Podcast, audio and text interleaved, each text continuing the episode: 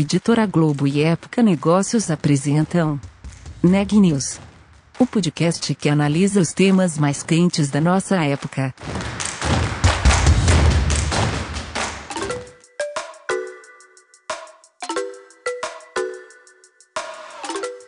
Olá, eu sou Elisa Campos da Época Negócios e estou hoje aqui com a repórter Micaela Santos. Esse é o podcast Neg News, uma série de reportagens especiais sobre a pandemia do coronavírus. No episódio de hoje, a gente traz uma entrevista com Renato Veloso, o CEO do Doutor Consulta, uma startup que oferece consultas e exames a preços populares.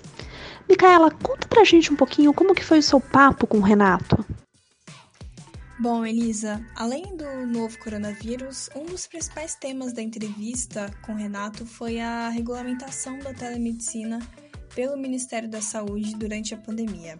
A medida foi anunciada no dia 23 de março, em uma edição extraordinária do Diário Oficial da União, e tem como objetivo reduzir a propagação da Covid-19, né? evitar que as pessoas saiam de casa para fazer consultas médicas mas que consigam atendimento médico mesmo à distância, né? E durante a pandemia, a Rede Doutor Consulta passou a oferecer orientação médica para pacientes com sintomas do novo coronavírus. E agora, com essa liberação, a empresa está expandindo o serviço para outras especialidades. E durante a minha entrevista com o Renato, ele falou alguns detalhes sobre esse novo serviço com exclusividade para a Época Negócios é, ele falou também como tem sido a rotina nos centros médicos da rede quais medidas têm sido implementadas pelo Doutor Consulta para lidar com esse novo cenário com o avanço da pandemia do novo coronavírus no Brasil. E claro, também sobre as perspectivas dele para o setor da saúde né, e para o mercado diante desse cenário de crise. Então vamos ouvir a minha entrevista com o Renato Veloso, CEO do Doutor Consulta. E, Renato, com essa nova portaria, quais serão os próximos passos do Doutor Consulta agora nesse novo cenário? Como que vocês vão se Olha, preparar? A gente a está fazendo, a gente começou com uma teleorientação, uhum. tá? uma teleorientação, é uma teleconsulta, né? É, é, assim, não sei se você está acostumado com os termos, né? Quer dizer, a telemedicina ela é muito ampla, tá? Uhum. Tem muita coisa, até uma cirurgia robótica é uma telemedicina, uhum. e que as pessoas usam, né? Por exemplo, você fazer um raio-x no laboratório e o laboratório mandar a tempo real uma pessoa fazendo laudo numa central que não é naquele laboratório que você foi fazer, isso é uma telemedicina. Tá? Uhum. A telemedicina é um sentido muito amplo. O que nós estamos falando aqui, na verdade, é a teleconsulta. Dentro de, das várias possibilidades de telemedicina, nós estamos falando aqui da teleconsulta. É você fazer uma consulta com o médico à distância. Né? Então a gente está fazendo a teleconsulta, que é uma orientação, que a gente pode chamar também de teleorientação, sobre o Covid, né? quer dizer, a, o coronavírus. Quer dizer, se as pessoas, de novo, estão ansiosas, né? Tem, tem pessoas que são, começam a, a achar que estão sentindo sintomas, né? Uhum. É, porque já está ouvindo o tempo todo falar na televisão, no rádio, no jornal, nas redes sociais, e as pessoas acabam até é, sentindo os, os sintomas. Então a gente está fazendo a gente está fazendo essa consulta, já, fazemos, já fizemos cerca de mil, tá? Em uhum. duas semanas e meia, tá? Muito bem. A partir de agora, a partir de amanhã, para sendo mais claro com você, é, a gente está abrindo a teleconsulta, né, a telemedicina, para outras especialidades. Vão ser mais de 20 especialidades que a gente vai fazer a telemedicina no Doutor Consulta, tá? Obviamente que a gente está pegando essa janela do, da liberação. Mas a nossa ideia não é parar mais com isso, tá? Uhum. Eu acho, eu particularmente, olha, estou no setor há mais de 30 anos, tá? Eu sou fundador de uma operadora de saúde odontológica, Odontoprev, é, Bradesco foi nosso sócio, trabalhando em Bradesco Saúde, enfim. Eu, eu já, já tive várias passagens, hoje estou CEO do Doutor Consulta. Conheço uhum. o setor muito bem. A nossa intenção é não parar, entendeu? Eu acho que isso aqui é a briga do táxi com o Uber sinceramente. Assim, é um retrocesso e outro oportunismo você parar com a telemedicina porque acabou o problema do, do coronavírus. Então, é, a ideia também seria é, fazer um aplicativo, por exemplo, e também ter o prontuário eletrônico do doutor consulta, né? Vocês estão pensando em criar esse aparato também, né? Sim, nós já temos tudo, assim, hoje, para ser mais rápidos e, e ágeis, para ajudar as pessoas no coronavírus, o nosso prontuário eletrônico, os nossos protocolos, eles já existem. Protocolos, nós temos os melhores protocolos. E o nosso prontuário eletrônico, assim, obviamente que eu estou meio envezado aqui para falar, mas eu não conheço prontuário eletrônico de atenção primária e secundária melhor que o do doutor consulta. Ele é tudo estruturado, enfim, ele é muito fácil, ele está na nuvem, você não precisa baixar o sistema, ele está na nuvem, o médico, o médico acessa pelo, pelo celular dele de qualquer lugar, é muito fácil, muito intuitivo, todo estruturado. Isso, os próprios médicos nos ajudam dando nota, dando crítica, e eles próprios nos ajudam a construir as ferramentas dentro do prontuário. Né? Uhum. Muito bem. Então esse prontuário nós temos, é a nossa ferramenta, e que a gente, e que o médico consegue acessá-lo de qualquer computador, de qualquer celular, de qualquer iPad, de qualquer lugar na casa dele, no consultório dele, dentro do autoconsulto. Certo? Uhum. Então, nós já temos essa ferramenta. Qual que é a nossa evolução? Né? O WhatsApp é bom? É fantástico porque todo mundo tem, né? mas ele é caro. Então, qual que é a nossa evolução? Até para deixar a consulta mais barata e para que seja ainda mais acessível, a gente está desenvolvendo um, um, dentro de casa, tá? Toda a tecnologia que a gente desenvolve dentro de casa, estamos desenvolvendo dentro de casa uma forma para você, paciente, vai estar dentro do nosso aplicativo uhum. ou dentro do nosso portal, do nosso site. Então, você tem o nosso aplicativo, em vez de você entrar pelo WhatsApp, que é um aplicativo que está no seu celular, né? Você vai ter o nosso aplicativo, que já existe, nós né? temos o nosso aplicativo, mas você vai fazer a consulta pelo aplicativo. Você clicar no aplicativo, vai abrir lá a teleconsulta.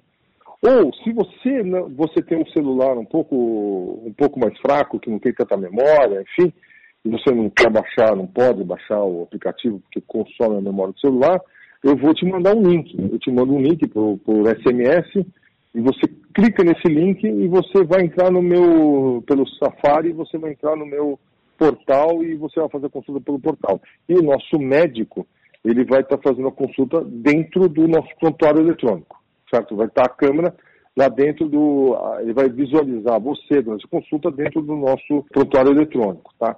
Então, isso é um desenvolvimento que nós vamos fazer, vai levar mais ou menos uns 30 dias, uhum. mas assim, em termos de qualidade do que nós estamos oferecendo hoje, não muda muita coisa, tá? Muda que vai ficar um pouco mais acessível, vai ficar um uhum. pouco mais barato para nós, né? O paciente não muda isso, porque ele está usando hoje o WhatsApp, ele vai usar esse outro porque aí, com esse outro sistema que eu estou te falando, que a gente está desenvolvendo dentro de casa, eu consigo botar médico no Brasil inteiro, vou fora do Brasil, qualquer médico que fala a língua portuguesa, se a gente quiser fazer consulta só em português. Mas se a gente quiser fazer consulta em outras línguas, a gente pode fazer no mundo inteiro. Mas, assim, é, ele é muito mais escalável do ponto de vista de custos, né? Uhum. Então, mas isso, isso não afeta o paciente, isso eu estou olhando do lado de casa. Eu consigo criar uma ferramenta muito mais escalável. Como tem sido nos consultórios? Como tem sido a rotina nos consultórios? O que, que tem mudado é, nessas últimas semanas com a pandemia do novo coronavírus? Vocês estão recebendo muita demanda de pacientes? É, quais são as especialidades mais procuradas? Vou te falar dois cenários, tá? Até a semana passada e a partir desta semana. Tá? Uhum. Até a semana passada, o movimento era absolutamente normal. Diga-se passagem, a semana passada foi uma semana fantástica em termos de, de consultas, agendamentos, tudo isso, é, as pessoas ainda não não não estavam nesse pânico do coronavírus. Obviamente que a, a, demanda caiu a partir dessa semana aqui, mas eu acho que a gente repõe essa demanda pela telemedicina, uhum. que a uhum. gente está colocando no ar full amanhã. Uma coisa que, que é preocupante, as pessoas deveriam se preocupar. Eu me preocupo o dia inteiro. Estou, de novo, 30 anos no, no, no, setor, eu sei exatamente o que, que pode acontecer. É, não é por causa do coronavírus que as pessoas deixaram de ter seus outros problemas. Tem uhum. gente quebrando a perna, tem gente se queimando, tem gente tendo AVC, tem gente tendo infarto, tem gente. Os crônicos, coitados, que vão ficar longe dos médicos, eles vão se descompensar. Né? Você tem problemas seríssimos renais, hepáticos, pulmonares, que é um problema. É o que eu costumo dizer. A demanda da saúde, ela não deixa de existir. Ela se acumula. Uhum. Então, aquela pessoa que está precisando ir ao médico hoje e não está indo, isto é uma bola de neve. Ela vai só crescendo e piorando, crescendo e piorando. E às vezes, para você resolver um problema mais simples que você poderia resolver hoje com medicamento, amanhã pode ser uma coisa mais complicada. Vou dar um exemplo que é muito próximo de todos nós.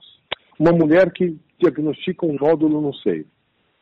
A velocidade que esse nódulo cresce é um absurdo. Em um mês, você pode ter saído de um, de um tratamento ambulatorial para um tratamento cirúrgico. Eu estou dando um exemplo, porque é um exemplo que é muito familiar às mulheres e a gente que, que, que é um problema que é rotineiro na nossa vida.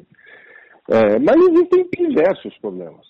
Diversos problemas. Né? Então, assim, isso é muito preocupante. Né? Então, o movimento caiu, mas é porque a demanda deixou de existir? Não, esse é o problema. As pessoas estão com as suas demandas. Os problemas estão só pirando. É uma bola de neve que vai crescendo, crescendo, crescendo, crescendo, e que lá no fim nós vamos pagar essa conta.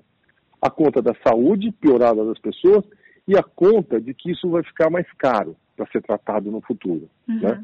E quem paga a conta é o Estado. O que a gente está fazendo, o que a gente fez, foi implantar no Doutor Consulta, isso já fizemos, não foi por causa dessa crise agora, a gente já se preparou no Doutor Consulta desde o final de janeiro, a gente implantou os melhores protocolos criados por infectologistas. Nós temos um, uma comissão, né, um comitê médico.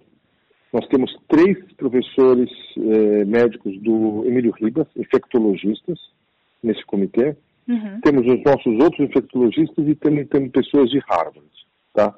E a gente implantou os melhores protocolos de proteção das pessoas.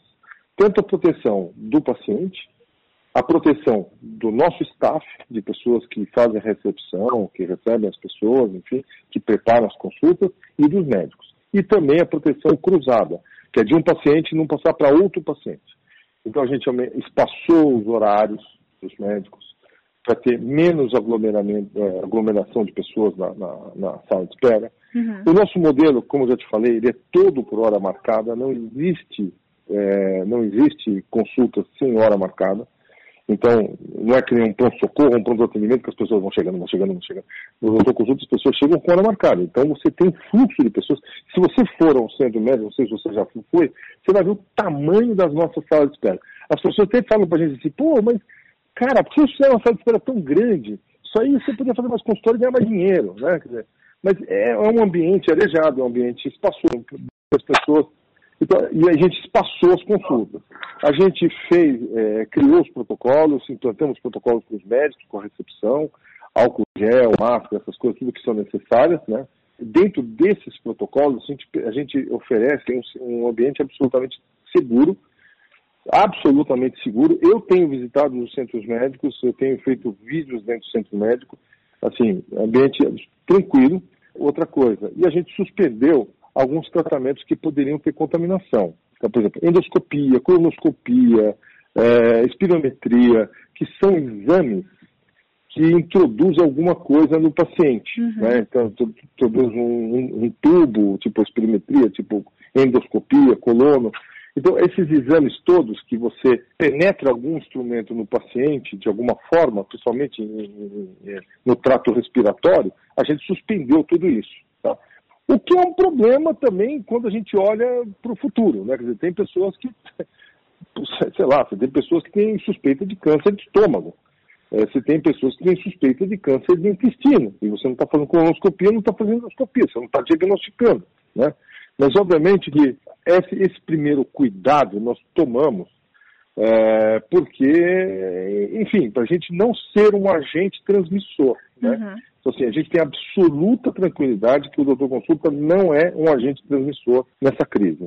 E na parte administrativa também, por exemplo, vocês estão adotando home office? Como que está sendo a rotina? O nosso propósito é salvar vidas. É, a companhia não pode parar e a gente está começando agora uma operação de, de telemedicina que vai ajudar ainda mais as pessoas. A gente deu absoluta liberdade para as áreas. Aquelas, existem áreas que não dá para parar. Uhum. Então, vamos botar um exemplo aqui: tecnologia. Tecnologia não dá para parar, porque a gente está fazendo um baita de um desenvolvimento de telemedicina, enfim, essas ferramentas todas que eu, que eu citei para você. Mas existem pessoas que podem trabalhar de home office e pessoas que não dá. É, então a gente deu absoluta, a gente não decretou um home office para todo mundo, assim, tipo decreto, né? Não, a gente deu a liberdade de que as pessoas façam, isso estou falando no escritório, né? é, façam, tenham a liberdade de fazer o seu, é, a sua jornada de trabalho da forma mais eficiente possível. Se não houver necessidade de ir até o escritório, não precisa ir. E tem atividades que realmente dá para fazer tranquilamente em home office. E, e diga-se de passagem, o Doutor Consulta, por ser uma empresa, uma, uma empresa startup até outro dia, é, era hábito, viu? A gente, a gente nunca impediu de fazer home office, né? Uhum. É, era comum, né? No, é, é, comum do que eu consulto. Então, obviamente que dentro, guardando todos os cuidados é, para se fazer um, um, home office que você não perca a eficiência, a gente, a gente estimula ou permite, enfim, não tem problema Agora, tem atividades que não dá. Então, eu diria para você que hoje, eu, eu, particularmente fui todos os dias no nosso escritório que a gente chama de campus, tá? Uhum. Eu, eu tive lá todos os dias. Hoje é o primeiro dia que eu não tive. Ontem eu estava lá, enfim, hoje foi o primeiro dia que eu não fui. É... Onde fica o escritório? Mas, assim, fica em São Paulo, na Juscelino Kubitschek, no condomínio São Luís, ali pertinho da Marginal. Ah, tá? O shopping Zotacá. Pessoas estão com essa liberdade. Eu diria para você que hoje, 20 a 30% do campus, né, que é o, central, né,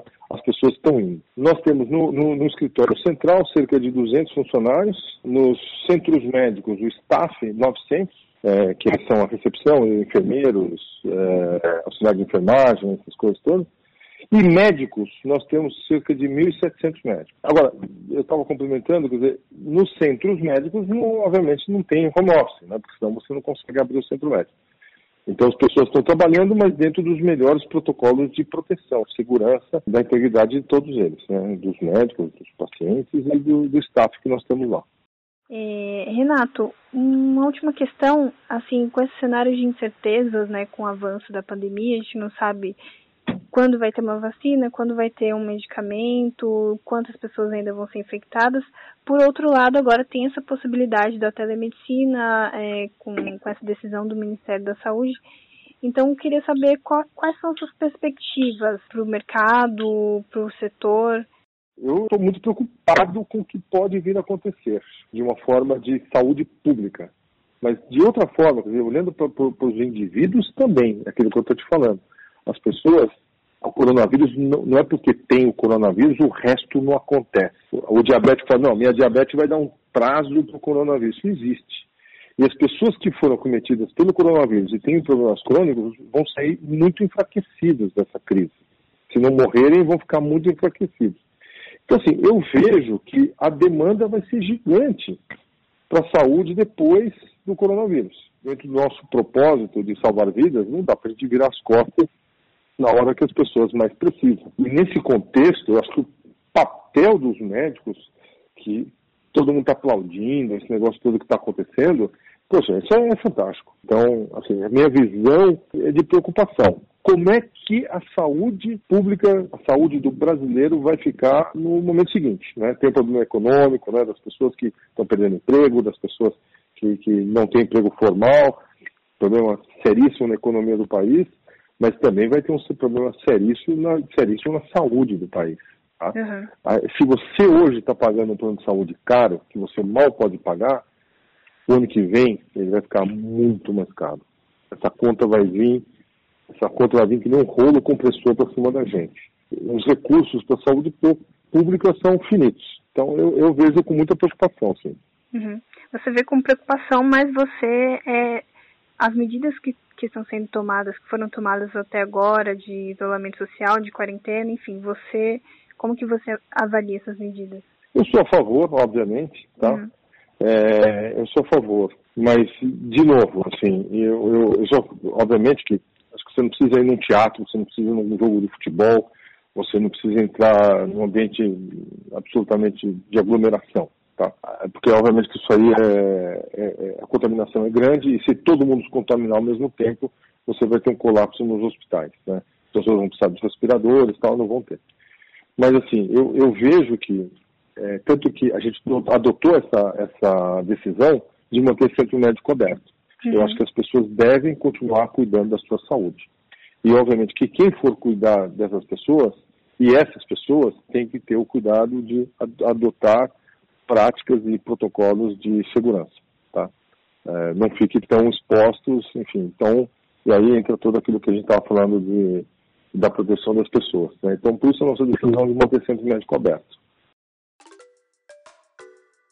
Obrigada, Micaela. O setor de saúde é importantíssimo nesse momento da nossa história e é muito interessante ficar sabendo como as empresas estão se preparando para lidar com o novo coronavírus. Notícias do dia.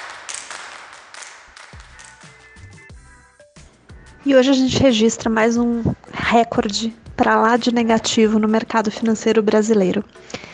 A bolsa terminou o primeiro trimestre de 2020 com uma queda de 36,86%, de acordo com a Economática.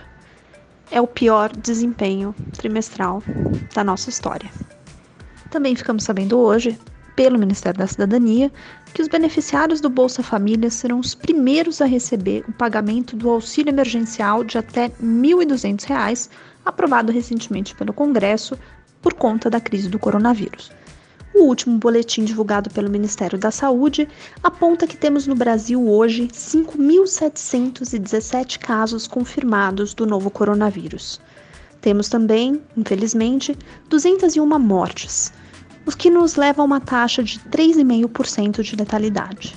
Hoje foi o dia com maior número de novos casos já registrados, 1.138, a grande maioria deles vinda do estado de São Paulo.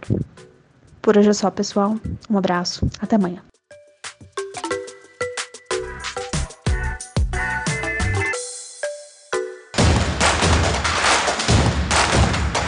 Esse podcast é um oferecimento de Época Negócios. Inspiração para inovar. Não deixe de conferir nossos outros podcasts. Presidente Entrevista Presidente. The Office. E os negócios da nossa época. Ouça, acompanhe, compartilhe. Vamos fazer deste podcast o nosso ponto de encontro.